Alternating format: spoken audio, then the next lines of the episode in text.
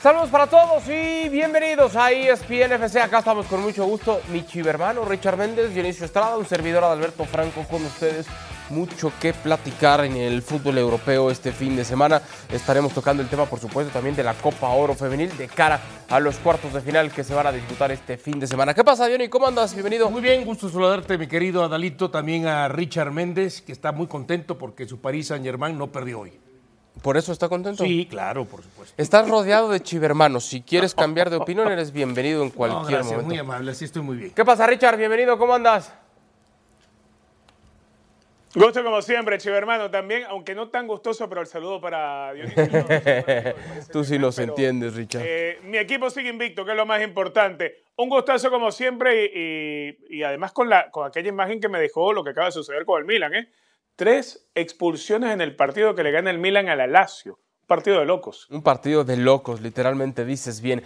Nos metemos de lleno en la previa del partido entre el Valencia y el Real Madrid, en donde Vinicius estará cumpliendo 250 partidos con la camiseta del cuadro merengue. Carlo Ancelotti habló en la previa de este compromiso todo lo que implica, todo lo que ha pasado con Vinicius en sus visitas a este estadio, lo lamentablemente, muy lamentablemente ocurrido entre la grada y el futbolista, esperando que, claro, no se vuelva a repetir ni con él ni con nadie más. Escuchamos a Carleto.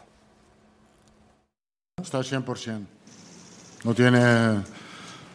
la verdad que no se ha entrenado mucho con, con, el equipo, pero todo lo que ha hecho, todo lo que neces- necesitaba hacer a nivel individual lo ha hecho. Está muy bien, con una buena condición física, muy cómodo con el tobillo. Entonces está eh, a tope y mañana va a jugar.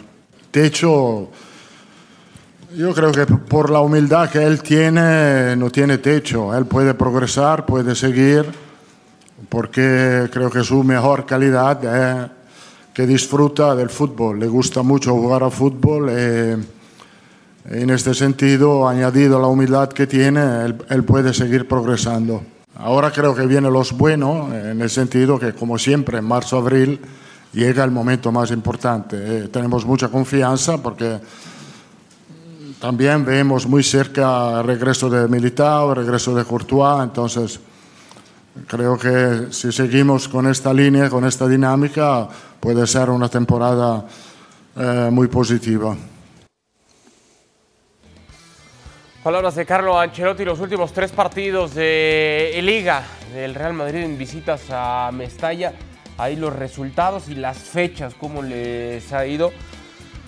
Y yo insisto, Dionisio, por supuesto es una muy buena noticia lo que explicaba Carlo Ancelotti, el estado físico de Bellingham recuperado, dice al 100%. Quiero pensar que no va de inicio, que lo va a estar dosificando, que lo va a llevar de a poco, Diony, o, o sí de una que, que vaya con Jude Bellingham desde el principio.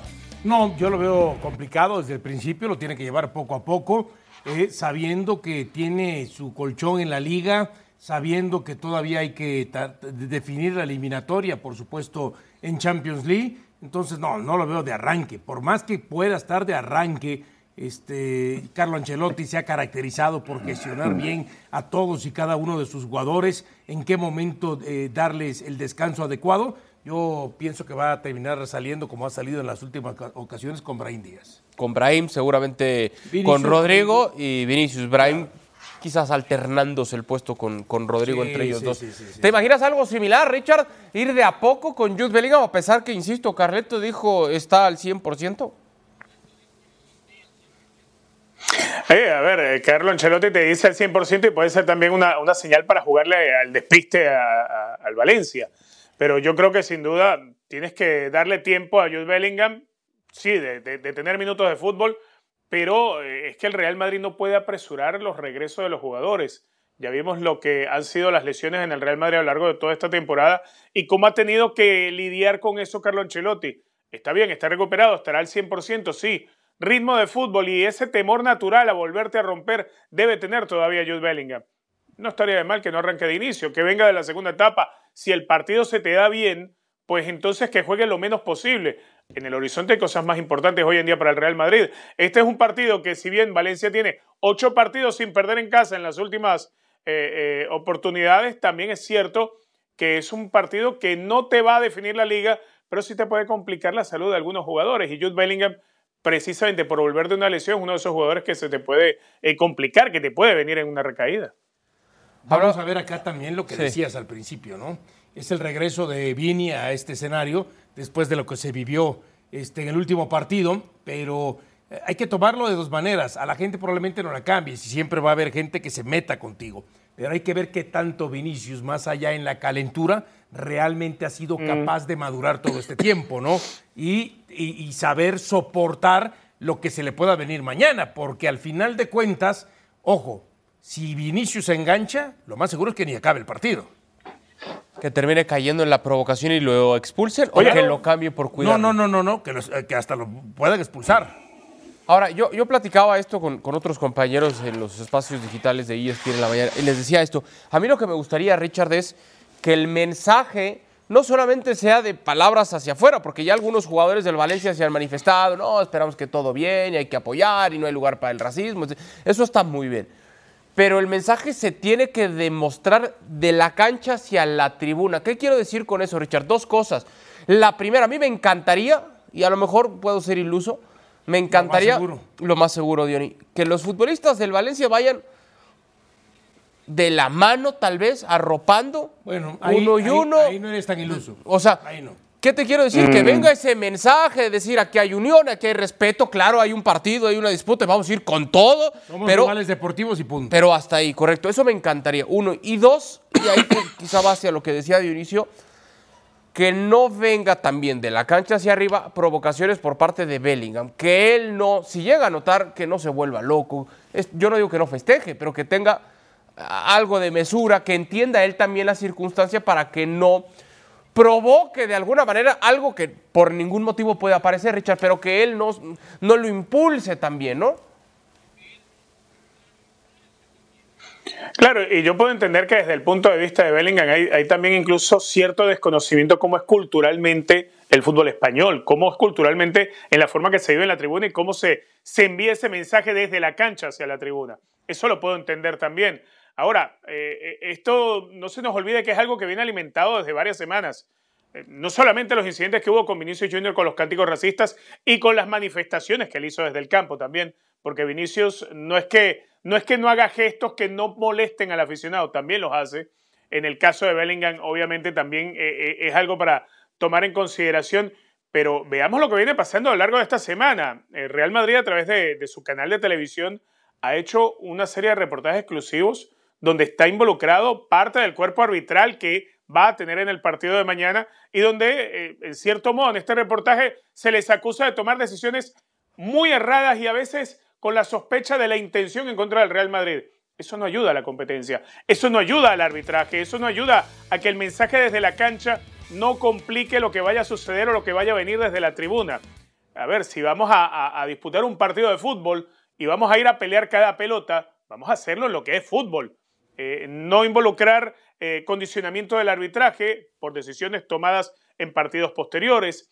No vamos a, alardear de algún festejo sabiendo que puedes ser eh, mal tomado o mal interpretado por alguna hinchada. Aquí todos tienen que poner la cabeza sobre los hombros y entender que esto es un partido de fútbol, que esto no se trata de de avasallar al otro cuando le estás marcando un gol. Esto no se trata de condicionar a un árbitro, esto no se trata de pagar un boleto para ir a un circo romano y empezar a insultar y a pedir la cabeza de alguien por su color de piel.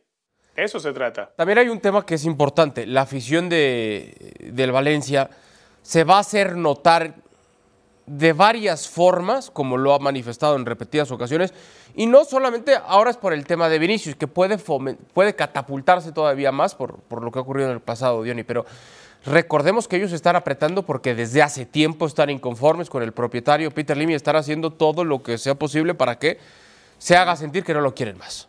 ¿no? Entonces, de alguna manera, ir en contra de lo que se le pide y de alguna manera no acatar algunas indicaciones, también creo que forma parte de la dificultad que conlleva decir a los aficionados, señores, que se acabe esto, o sea, no, no puede seguir. Y no se justifica el que tú quieras que ya se vaya el propietario que vende el equipo, de ninguna manera se justifica con lo que está ocurriendo con claro.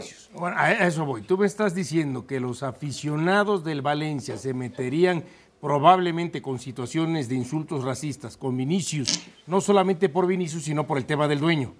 Podría y que suceder. desde ahí pudiera entonces afectar al equipo. Sí. A ver, yo pienso que si se meten con Vinicius, el tema es con Vinicius. No lo mezclo con el dueño. Al final de cuentas, yo ah, no creo que ningún equipo, perdón, la mayoría o ningún aficionado en el mundo, lo voy a poner, quiere que su equipo salga afectado. ¿Te pongo un ejemplo? A ver, dime. ¿Te acuerdas cuando se le pedía a la afición de la selección mexicana que no hiciera el famoso grito al portero porque incluso estaba en riesgo perder puntos para ir al mundial? Te voy a preguntar, ¿no era qué, qué tenía que ver el grito con que se estaban manifestando así porque el equipo no estaba jugando bien? Pero más, más que Lo que te quiero decir es, es, agarran una excusa para hacerse notar. Me estás pidiendo que haga esto, pero juegan mal, perfecto, no, te pero- hago caso. Pero, pero yo creo que acá tiene que ver más bien en eso que me estás, en el ejemplo que estás poniendo, con que tenemos problemas de autoridad. Y, ba- y basado en eso, la gente cuando Claro. ha ido con el tema de selección nacional y se les dice que no lo hagas, ah, no, me dices que no lo hagas, me lo quieres prohibir. Pues ahora lo hago más Ahora fuerte. lo hago más, pero es por una cuestión de este, problemas con la auto- de autoridad. Lo de acá que me estás estableciendo para afectar al dueño, pues no es una cuestión de, de- de- de que tenga que ver con autoridad. Es una cuestión, a mí me da la impresión, más con Vinicius que con afectar al dueño, porque no creo que ningún aficionado del Valencia esté dispuesto a que su equipo pague un precio con tal de que se vaya el dueño. No lo sé, Diony. Pregúntale a Richard, que, ¿Qué opinas, Richard? A ver, eh, en Valencia em- em- es grande, sí, la molestia con el técnico y con, y con perdón, con el técnico, con el propietario, pero eh, no creo que eso vaya a, a ver, a, a- a llevarse a un acto de rebeldía de parte de la afición. Yo creo que entiende el fanático del Valencia, incluso el, el más, el, el más barra brava, por decirlo de alguna manera, recalcitrante. eh, por encima de, de- de la figura del, del dueño del exacto, es más recalcitrante, por encima de la figura del dueño del equipo, está el equipo, están los colores. Y, y creo que entiendo yo que hoy en Valencia están muy avergonzados por lo que ocurrió la última vez que visitó el Real Madrid Mestalla y lo que sucedió con Vinicius. Yo no creo que se vaya a dar esa rebeldía ahora. Sí entiendo el punto del chivermano porque justamente cuando, cuando Adal se refiere a lo que sucede con la selección mexicana, ya forma parte de una protesta natural. Eh, la selección es algo distinto, es tu gentilicio, pero el club, tú te sientes parte, dueño del club, pero más allá de que lo administre otro, la gente nunca le quiere hacer daño al club, nunca, nunca le quieren hacer daño al club. Entonces, eh, creo que aquí eh, eh, eh, la gente va a obrar distinto, espero yo. Siempre va a haber alguno que otro desubicado que va a intentar aplicar su, su- su cabecita loca y, y va a tener que ser eh, echado, pero creo que bastante vergüenza vivió la gente en Valencia con lo que sucedió con Vinicius Junior y el Real Madrid en la última visita. Ahora, Mucha vergüenza vivieron y creo que eso no va a volver a repetirse. Creo que hoy, sí, que creo que hoy desde, desde el punto de vista del Valencia y del Real Madrid, el tema se ha centrado más en el arbitraje, se ha centrado más en eso, más allá de, de- de lo que pueda suceder desde la tribuna o el gesto que te pueda hacer Bellingham o Vinicius Junior. Y Creo que el debate hoy, hoy el valenciano no quiere tocar el Sí, tema. sí, del sí, en eso estoy de acuerdo. Y creo que es una pena también que eh, todo el, eh, el tema de Vinicius, en vez de estar hablando de los 250 partidos a los que va a llegar, el aporte, lo que ha sido, lo que se puede convertir, estemos tocando este lamentable tema. Aunque si el Madrid corre, como dice ahí, peligro no mañana ante el Valencia, a ver, sí corre cierto peligro, no el mayor, yo veo posibilidades y probabilidades de que el Madrid termine sacando los tres puntos, de que el Madrid por lo menos mañana sume tres puntos más por encima de sus cercanos perseguidores y después les termine metiendo presión a Barcelona, Girona, eh, sobre todo ya lo del Atlético de Madrid eh, está a punto de ser un rotundo fracaso en caso de quedar eliminado en la Champions, ¿no? Entonces, eh, porque este Madrid, ya, ¿quiénes son los que están hoy eh, lesionados? ¿Alaba? Sí. Militao y Courtois. Los últimos dos cerca de volver. Claro. Ya prácticamente tiene a- al Sí. equipo completo Ancelotti Sí, sí, verdad. en, en el momento que necesitaba tenerlo, ¿no? En el, cuando empiezan las fases Sí, importantes sí, sí, de sí. Champions y cuando se vienen los 10 últimos 11 partidos, 10 o 11 partidos de la liga. Y partiendo desde ahí, yo veo a este Real Madrid muy sólido como para que de pronto pierda ya lo que es la ventaja de puntos y que mañana pueda perder en Valencia, que no va a ser fácil por lo que acabas de decir. Son ocho partidos que Valencia no conoce la derrota en su casa, pero de que lo saca a lo Madrid, ganando como sea y por como sea, lo va a ganar. Es que dentro de toda la, gestión la grandísima gestión que tiene Carlo Ancelotti como entrenador, también radica eso que mencionas, Diony. El saber dosificar al plantel y uno pensaría que con la ausencia de uno de tus futbolistas más importantes, como fue Thibaut Courtois, otro estandarte en la defensa como fue Militao, Alaba e importante. Bueno, a pesar de esas ausencias, el Madrid ahí está y está compitiendo y tiene opción en, en Champions, en Liga es el, es el, el- el número uno hasta ahora. Creo que hasta eso se le termina por acomodar, Richard, que supo solventar de alguna manera esas ausencias y que, como bien dice Dionisio, cuando viene la parte más brava, más difícil del calendario, pues el plantel empieza a hacerse más robusto con estas incorporaciones, ¿no?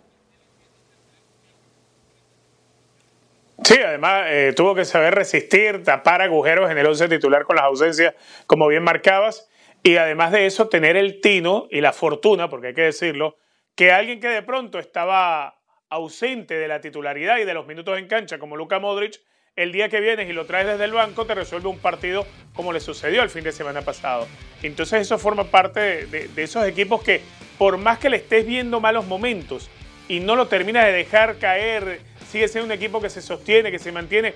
Mira, es difícil que hoy uno no vea, con la diferencia de puntos, con el recuperar de sus jugadores, con las soluciones que ha encontrado Ancelotti dentro de lo poco que le quedaba en la plantilla, es muy difícil no ver en el Real Madrid un equipo con cara de campeón en la liga. Eso es muy difícil de, no vérselo. Y pareciera ser que el Real Madrid sí está encaminado hacia eso y ya lo marcas. En el tramo crucial de la temporada, el regreso de Courtois puede ser importante, eh, el regreso de Militao va a ser importante también. Va a ser muy difícil ver caer al Real Madrid cuando ya tenga su equipo completo, si no lo has podido ver caer en, en- en- en- en las fases en las cuales ha venido atravesando lesiones, algunas de ida y vuelta, como el caso de las lesiones que ha tenido Jude Bellingham o las de Vinicius Junior. Siempre el equipo ha estado ahí y ha, ha terminado respondiendo, salvo cuando le tocó verse con el Atlético de Madrid. Ahora, el Madrid yo lo veo hoy más cerca. O sea, no es quizá el candidato número uno.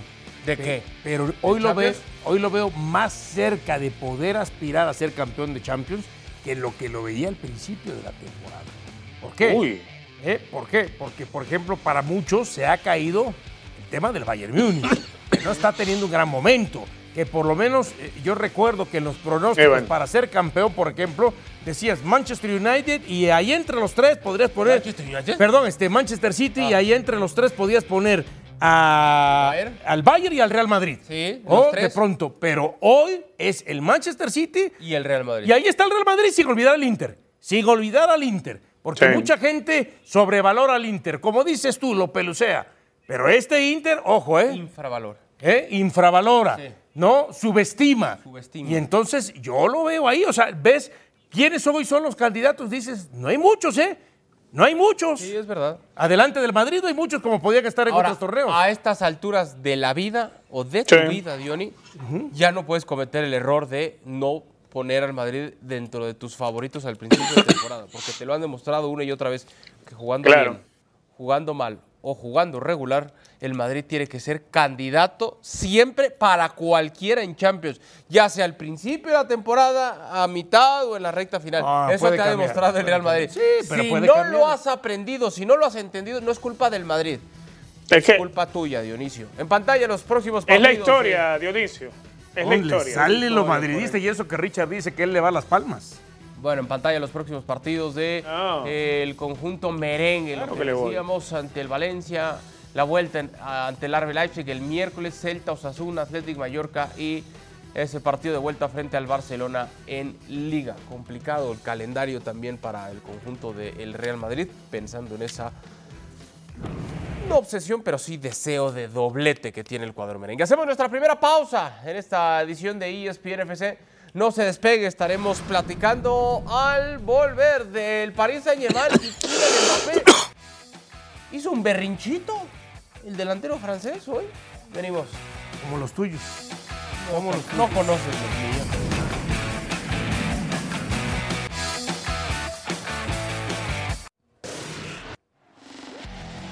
Estamos de regreso en ESPN FC, actividad de la jornada 24 de la Ligue 1. El Mónaco se enfrentaba al conjunto del Paris Saint-Germain con Kylian Mbappé que arrancaba el compromiso de inicio, pero que iba a ser sustituido. Sí, en, el arranque del segundo tiempo, un primer tiempo para Mónaco que quizá no tuvo tanto la posesión del balón, pero sí las aproximaciones más importantes y claras en esos primeros eh, 45 minutos, ¿no? Y en el segundo tiempo, más allá de que aquí vemos esta de Mbappé que entraba por derecha, no hay penal, eh, este, termina yéndose el balón y el jugador no lo termina ni siquiera tocando, el balón pasa por un lado. Pero en el segundo tiempo sí, este Paris Saint Germain reacciona, es mucho más, aunque Kylian Mbappé se ¿Cómo? fue al palco después de que salió eh, a la mitad del partido y, y un Paris Saint Germain que fue mucho más en el segundo tiempo, que tuvo grandes aproximaciones y por poco, simplemente por no estar fino a la hora de la contundencia, y vemos a Mbappé en la tribuna, pues no terminó llevándose a la victoria ante el Mónaco, que es el equipo donde salió Mbappé. Correcto. Eh, 0 por 0 terminó el partido. Esa pelota que pasaba desviada. Fofana alcanzaba a desviar ahí. Y ahí estaba Kylian Mbappé con sudadera, con gorra, en un palco observando el segundo tiempo.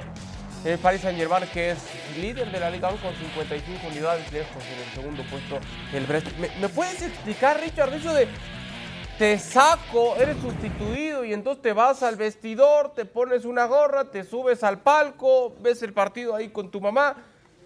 ¿Cómo? ¿Qué es eso, Richard? Aunque sea Kylian Mbappé, aunque sea la abuelita de Batman, no me interesa, eso no puede ser. Eso no está bien visto o hay algo que no sabemos, Richard. ¿O tú estás exagerando? Bueno, definitivamente hay cosas, hay cosas que no sabemos, pero es muy mala señal.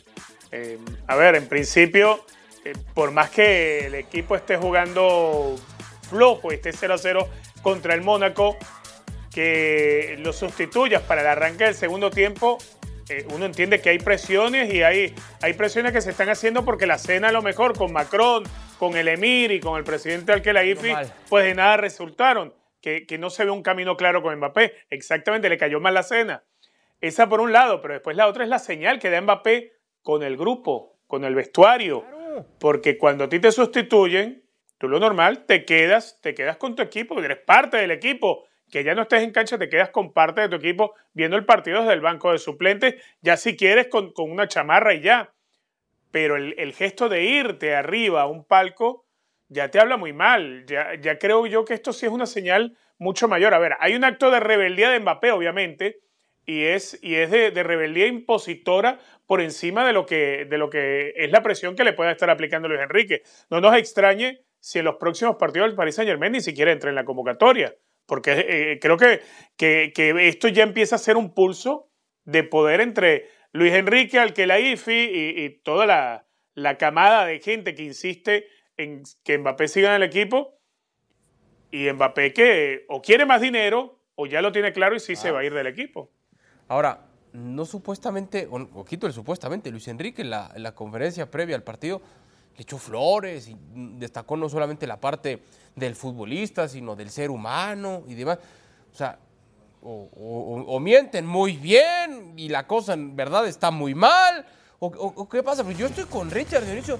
Es que no puedo ser un exagerado por decir que está mal que al ser sustituido por sus pantalones y por su berrinchito diga, "Ah, pues yo ya no regreso al banco y me voy al palco. Eso no está bien ni de él ni de nadie. Pero ¿qué pasa si esto ya está hablado y está acordado? Exacto. Esa es la cuestión que no sabemos. Pero bajo, o sea, Esa es la por cuestión más que que no esté no, yo no lo creo, pero si vamos a suponer, es perfecto, está bien, si me sacas voy para arriba, sí, no hay bronca, súbete. Y no solamente con el técnico, también decía Richard, puedo entender esa falta de compañerismo, de compañerismo, de no quedarse, ¿no? Pero si también ya está hablado con los jugadores. Pero además, a ver, es un jugador que sabemos que se va a ir.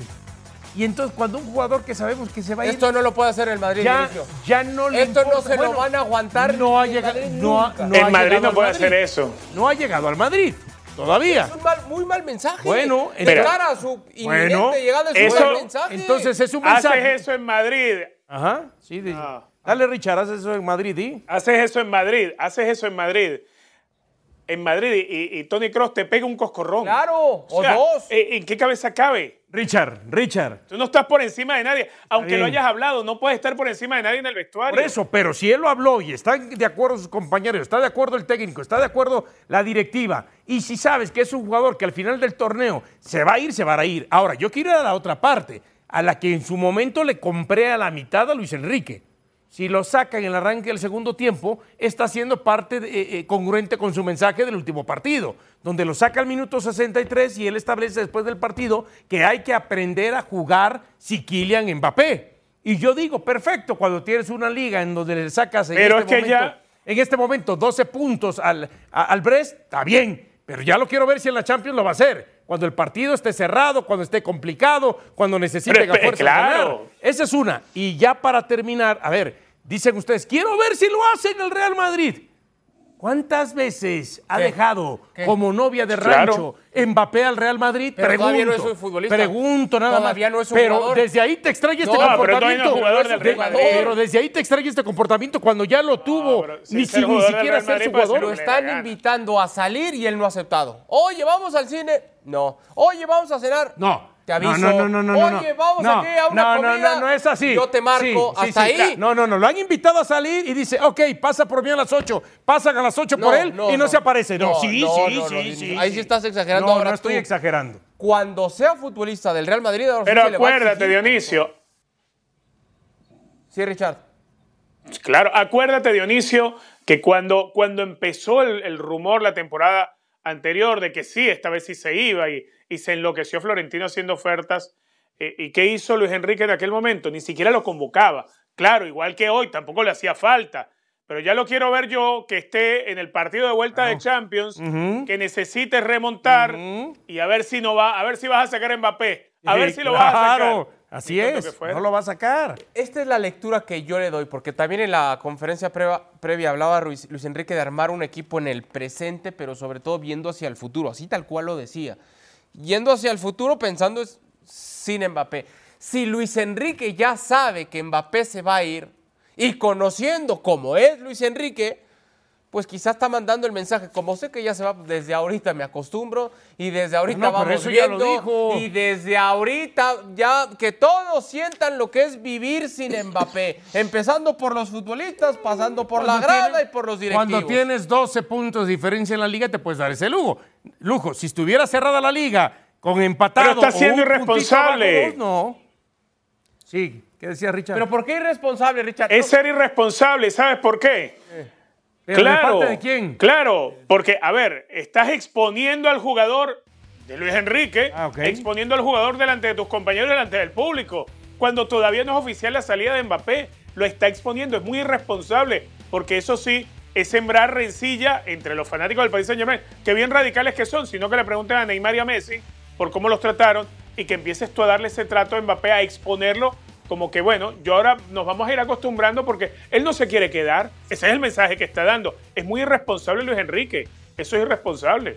Tú tienes que quedarte con tus mejores hombres hasta el final y hacerlos jugar la mayor parte del tiempo, casi los 90 minutos si se puede.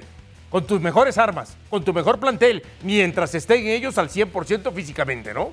Tarde o temprano no jugará más con nosotros, tenemos que acostumbrarnos. Eso lo que eso, lo dijo en el partido pasado. Palabras y que lo ganó sobre el final 1-0. Palabras de Luis Enrique terminando este partido hoy, reconociendo pues eso, ¿no? Que si ya no va a estar, vayamos acostumbrándonos todos, entrenador, compañeros, directiva y aficionados. Y también que si llega al, Madrid, pues para que veas también. Para eso está la pretemporada. jugador va a llegar con qué clase de actitudes y vamos a ver si entonces se las aguanta. Por eso, o si no, las, tiene. Porque ya te dijo lo del coscorrón.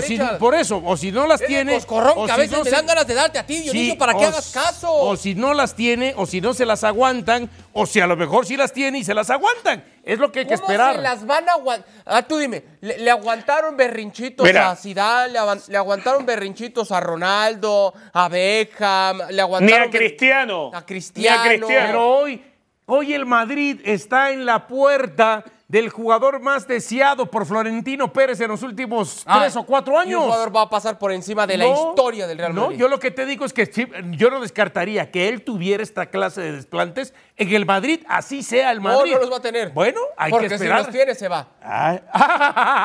Tú es lo que te estoy diciendo. ¿Tú crees que van a dejar ir al objeto del deseo, entre comillas, objeto, para que no suene peroyativo, de los últimos cuatro o cinco temporadas? ¿Cuánto han luchado por él? ¿Cuánto lo ha deseado Florentino? Pero ¿Cuánto hubo, lo ha hubo caprichos. Florentino? Pero por, pero por tanta muestra de amor no es que te vas a dejar que te pisen. Claro.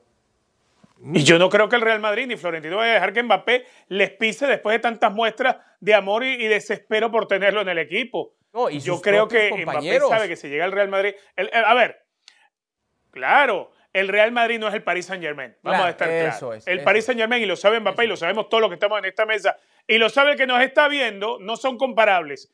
Ni Paris Saint Germain ni Real Madrid. Los que hoy manejan y gerencian el Paris Saint Germain son tipos con mucho dinero, pero que no entienden de fútbol ni de código de vestuario. El Real Madrid es distinto. El Real Madrid es distinto. Y, y si fuera, no el Madrid, el Barcelona, el Manchester United, el Liverpool, era la misma historia, no lo que está sucediendo en París. Yo sigo viendo esto muy mal, muy mal, al margen de si ya estaba Vete hablando, preparando, vete preparando para... No, Dionisio. Vete preparando. Eso no va a suceder. Eh, dos que tres este, en cuanto se corajes ponga la vas a hacer. blanca por primera vez, Dos que tres corajes que vas ir a tener. olvidando de estos berrinchitos. Hacemos pausa. El que se puede olvidar del título es el Bayern, ¿ya?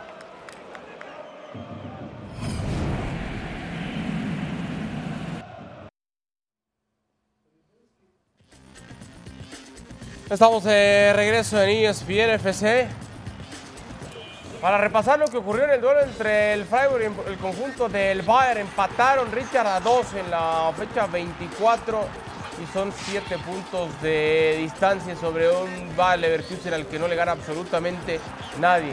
Un Bayern Múnich que cada vez se aleja más, Richard, de esta opción de título, ¿no? Sí, un Bayern Múnich que es espeso a la hora de producir fútbol, salvo rato en lo que puedes encontrar detallazos de, de, de buen toque como el del gol de Tel para empatarlo en el 35. Después va a llegar el, el gol de Musiala. Es un gol de locos, pareció un gol de otro partido, pero el que trajeron para que la metiera es Harry Kane. No tuvo muy buenas situaciones, la mayoría de los remates de Kane fueron lejos del arco. Después vamos a ver el golazo de Holler en esta acción para poner el 2 a 2 el Bayern ve de lejos al Leverkusen y se le puede alejar más el Leverkusen dependiendo de lo que ocurra este fin de semana.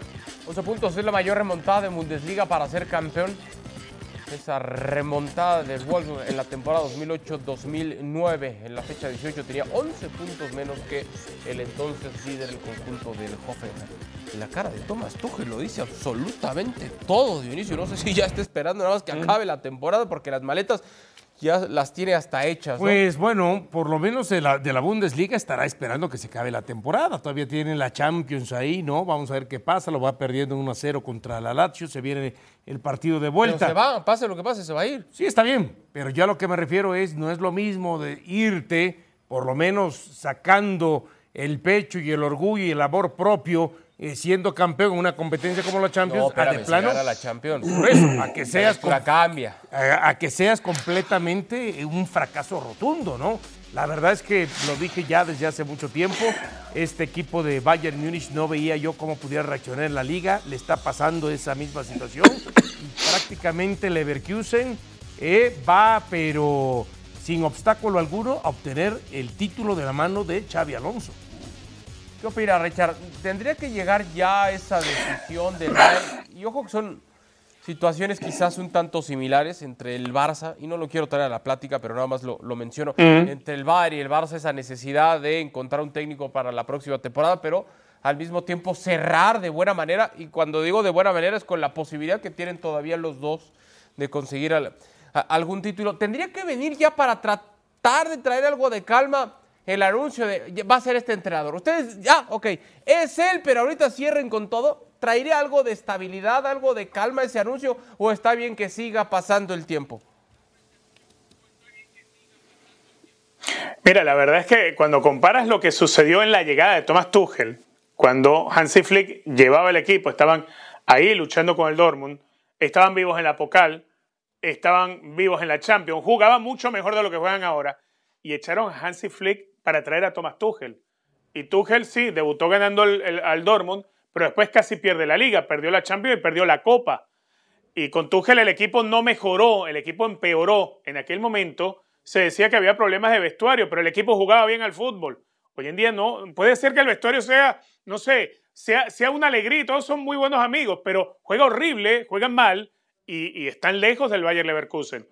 Necesitas darle un bálsamo que, le permita al jugador tener, tener una estabilidad emocional y además tener motivos. Y eso te lo puede dar un entrenador que venga a cambiar un poco las cosas. Thomas Tuchel no debe tener ya discurso que no esté agotado. Thomas Tuchel no debe tener la confianza hoy de los jugadores porque no te lo demuestran en la cancha. Este equipo va para atrás. Tienes a alguien como eh, Harry Kane que aceptó llegar al Bayern pensando que iba a ganar algo y el pobre va a pasar la temporada sin, sin ganar ni siquiera un diploma de, buena conducta. Porque es que así anda de mal el Bayern Múnich. Entonces, lo lógico es que si en aquel momento, para la temporada pasada, salieron de Hansi Flick para traer a Tuchel cuando Hansi Flick tenía el equipo acá arriba, pues hoy, hoy en día, con más razón, tienes que largarle una patada a Thomas Tuchel y traer a alguien. Y el tema no pasa solamente porque se vaya Tuchel. Da la impresión que va a haber limpia en el equipo, que probablemente habrá jugadores eh, ya de cierto recorrido, ya veteranos de la institución, los cuales puedan eh, ser cepillados al final de la temporada. Y además, yo me atrevería a decir que si esto se consuma en un rotundo fracaso, no por la liga, sino porque tampoco tendrás aspiraciones de Champions y ya fuiste eliminado en la Copa o en la Copal, entonces el tema va a pasar a nivel directivo. Y eso que el año pasado, cuando recién fue campeón, a las pocas horas de ser campeón en la liga, se terminaron yendo este, directivos. Esta temporada huele igual. Van a haber caída de directivos, de cuerpo técnico y de jugadores. Bueno, tendría que haber, porque no solamente responsable es el entrenador, también el futbolista que ha manifestado una falta de actitud. Claro. No solamente de fútbol, también creo que de actitud. Han sonado cualquier cantidad de opciones para llegar al Bayern. Por supuesto, el candidato uno es Xavi Alonso. El tema es que yo soy de los que piensa que Xavi Alonso va a dar a conocer su futuro hasta que termine la temporada, llámese hasta que sea campeón, ¿no? Difícilmente Xavi Alonso va a decir, ¿saben qué? El próximo año me quedo o me voy o, tomo este equipo mientras falten todavía algunas temporadas por disputarse en Bundesliga. Yo pienso eso. sí, y, y, entonces, ¿qué haces? ¿Lo esperas hasta que acabe la temporada? ¿Insistes con el tema de Zidane? En las últimas horas ha sonado otra vez el tema de Martín de Michelis. No sé qué tan sano sea esta, esta espera. Mira, yo este si fuera el Bayern Munich, por supuesto que iría por Xavi Alonso, lo tentaría. Pero si yo fuera Xavi Alonso. Liverpool. No, buscar. Eh, eso Liverpool. Sí, Liverpool, pero buscaría retos mayores. A ver, ya el reto mayor en la Bundesliga. Ya, lo cumplió. Ya, lo cumplió. Es campeón y no hay más. Sí, pero es campeón. con un equipo inferior. A eso voy. Claro, claro. Es siendo campeón con el Leverkusen, no con el Bayern Múnich. Claro. Si él llegara el próximo año al Bayern Múnich, probablemente sería campeón. El campeón, ¿no? Y no, le vas a ver tan bien como este Claro, entonces no había reto. Yo por eso pienso que el, paso de Xavi Alonso tendría que ser a la Premier, donde sí le representaría un reto. Como en los videojuegos, nivel desbloqueado, ¿no? Vámonos a otro mundo. Exactamente. Por eso yo no lo veo en el Bayern Múnich, por más que el Bayern Múnich ¿eh? este, lo, lo, lo, tiente y le ponga una superoferta, a menos que la superoferta sea una super gran oferta, ¿no? Sí, sí, pero yo estoy contigo. Creo que ya, si es campeón con, con el Bayern Leverkusen, que todo apunta que así será, ya no tendría tanto reto deportivo el ser campeón con el, con el Bayern. Y para mí está cantado que su decisión tendría que ser ir al Liverpool. Eso sí, en el fútbol como decía la abuelita, todo puede pasar. Hacemos pausa y regresamos a ESPN FC para platicar de los cuartos de final de la Copa Oro Femenil. Partidazos este fin de semana, ¿eh?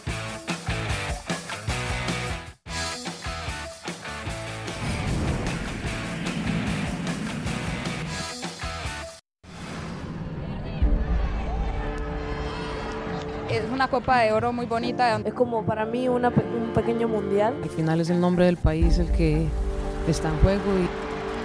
La canariña, la verde amarela. Logran resolver esto al minuto 80. Clasificación asegurada para el albirroja. Una actuación estelar. Gol de Linda Caicedo llámenla que ella siempre aparece. México es un país de, de emociones fuertes. Pasas del cielo al infierno en, en dos días. Cuando la maga hace esto, uno tiene que callarse y disfrutar. O sea, meto el gol y de verdad se escuchó que estábamos en casa. La madre de pierna derecha, sí, lo firma México. Esto es México. Avanza como líder del grupo A. Son cuartos de final y el que pierda se va a casa.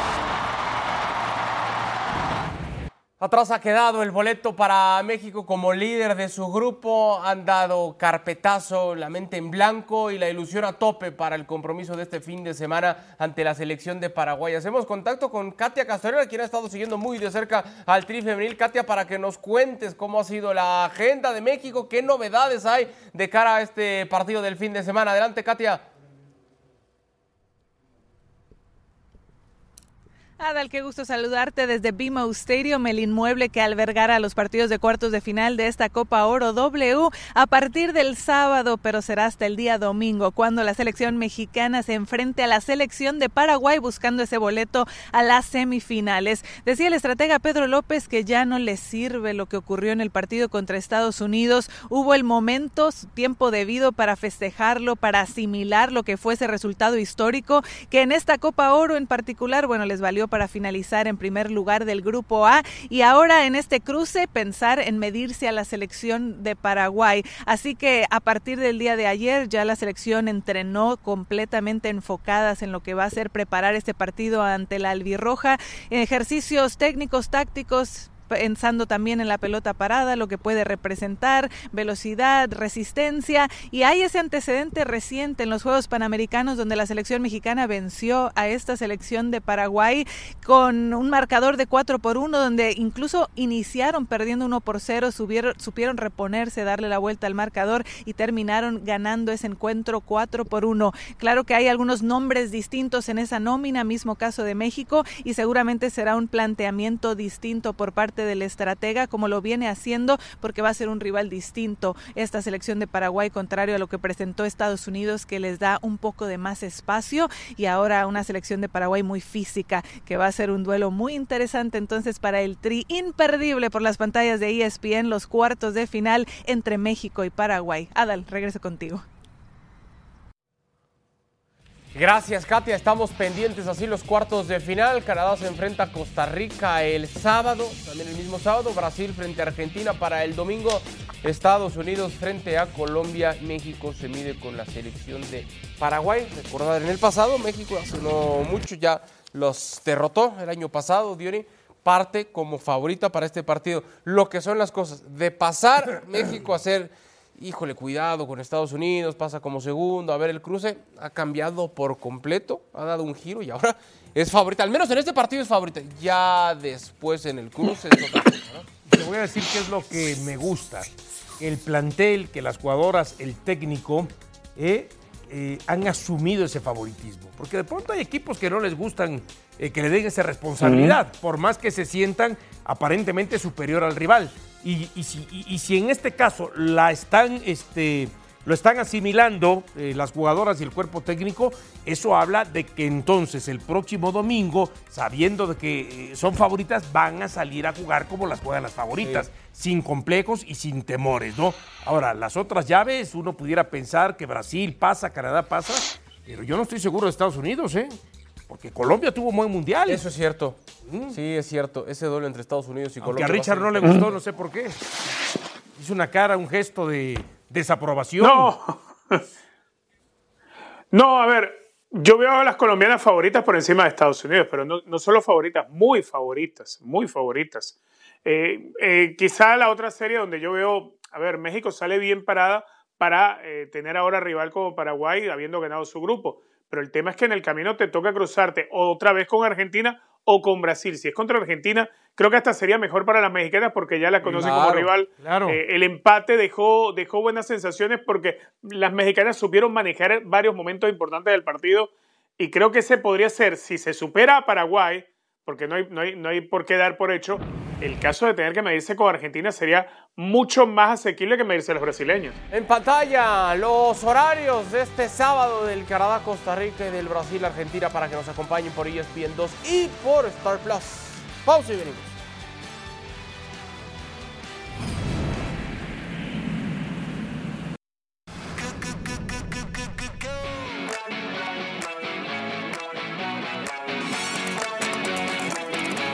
Con un gran servicio, el griego aprieta el puño. Termina su primer partido en Acapulco y se encontrará en la segunda ronda.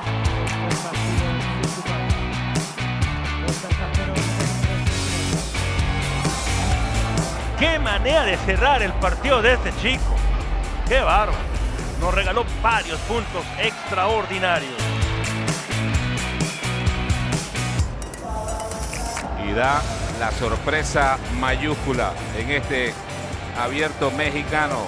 Eliminado el primer favorito. Daniel Altmaier avanza a la segunda ronda.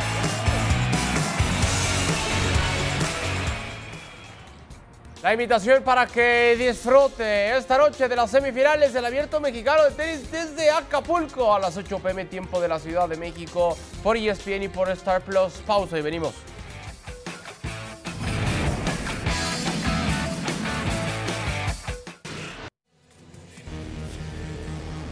Jornada 27 de la Serie A. Lazio se enfrentó al conjunto de el Milan. Ya lo adelantabas, Richard. Tres expulsiones del lado de la Lazio. Lo terminó ganando el conjunto del Milan con gol de Okafor al 88. ¿Qué pasó en el partido, Richard?